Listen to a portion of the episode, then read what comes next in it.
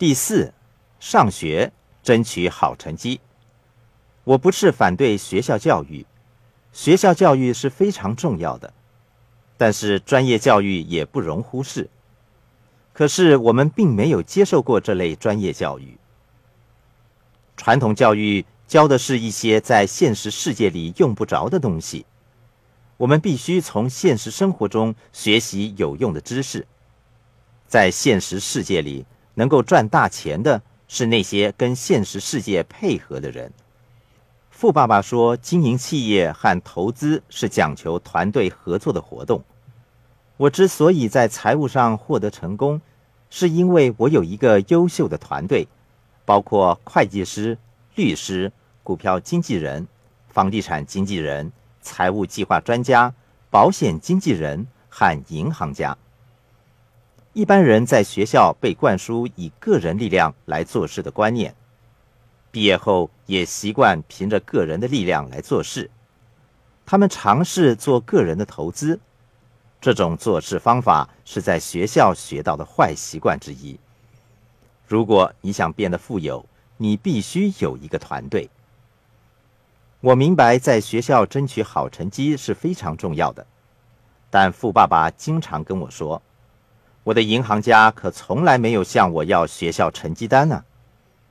我的银行家也从来没有跟我说：“罗伯特，你成绩如何？是全优吗？”即使我每一科都拿到优异成绩，他们也不会说：“让我借给你一百万美元。”银行家根本不会关心我的成绩如何，拿的是 A 还是 F。银行家关心的是我在《富爸爸穷爸爸》。第二课里面提到的财务知识，银行家会要求你提供一份列明收入、支出、资产和负债等资料的财务报表。离开学校之后，财务报表就是你的成绩单，它真实的反映了你离开学校之后的具体表现，评估了你在财务决策方面精明的程度。在学术上，你可能是个天才。但在财务方面却可能是个白痴。尽管你在学术上得到好成绩，可是当银行职员看到你的财务报表时，却说：“对不起，我不能贷款给你，因为你不知道如何运用你的钱。”许多人以为借多一点钱就能解决问题，这是最愚蠢的理财方法。你的财务报表就是你的成绩单。在学校，我们每三四个月就会拿到成绩单。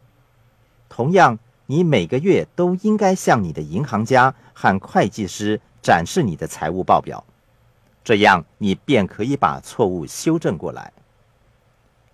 成绩不好的唯一好处是可以让你有机会做出修正，但是那些离开了学校认为好成绩就是一切的人，却没有财务成绩单。一天，当他们醒来，已经是六十五岁了。世人却说学业成绩很好，但你在财务方面却不合格。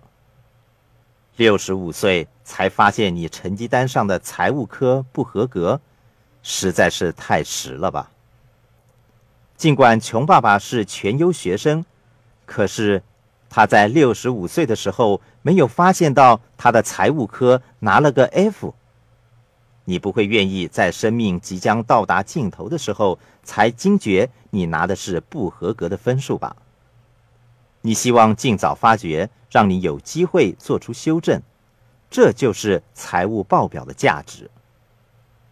第五，房子是资产。我不是说不要买大的好的房子，我也很喜欢我自己的大房子。我要指出的是。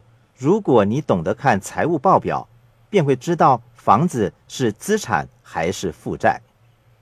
这不是由银行家或会计师决定的。那么，用什么来决定是资产还是负债呢？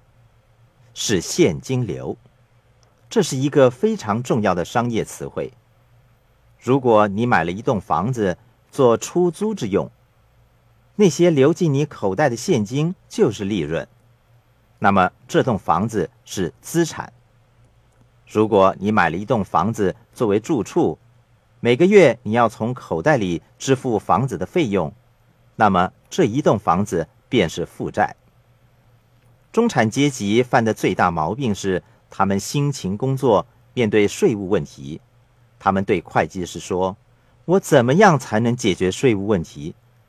会计师说：“你该买一栋房子，因为你可以获得税务减免。”听起来好像是一项很好的投资。许多人认为他们的房子是资产，而且可以获得税务减免，让他们掉进了陷阱。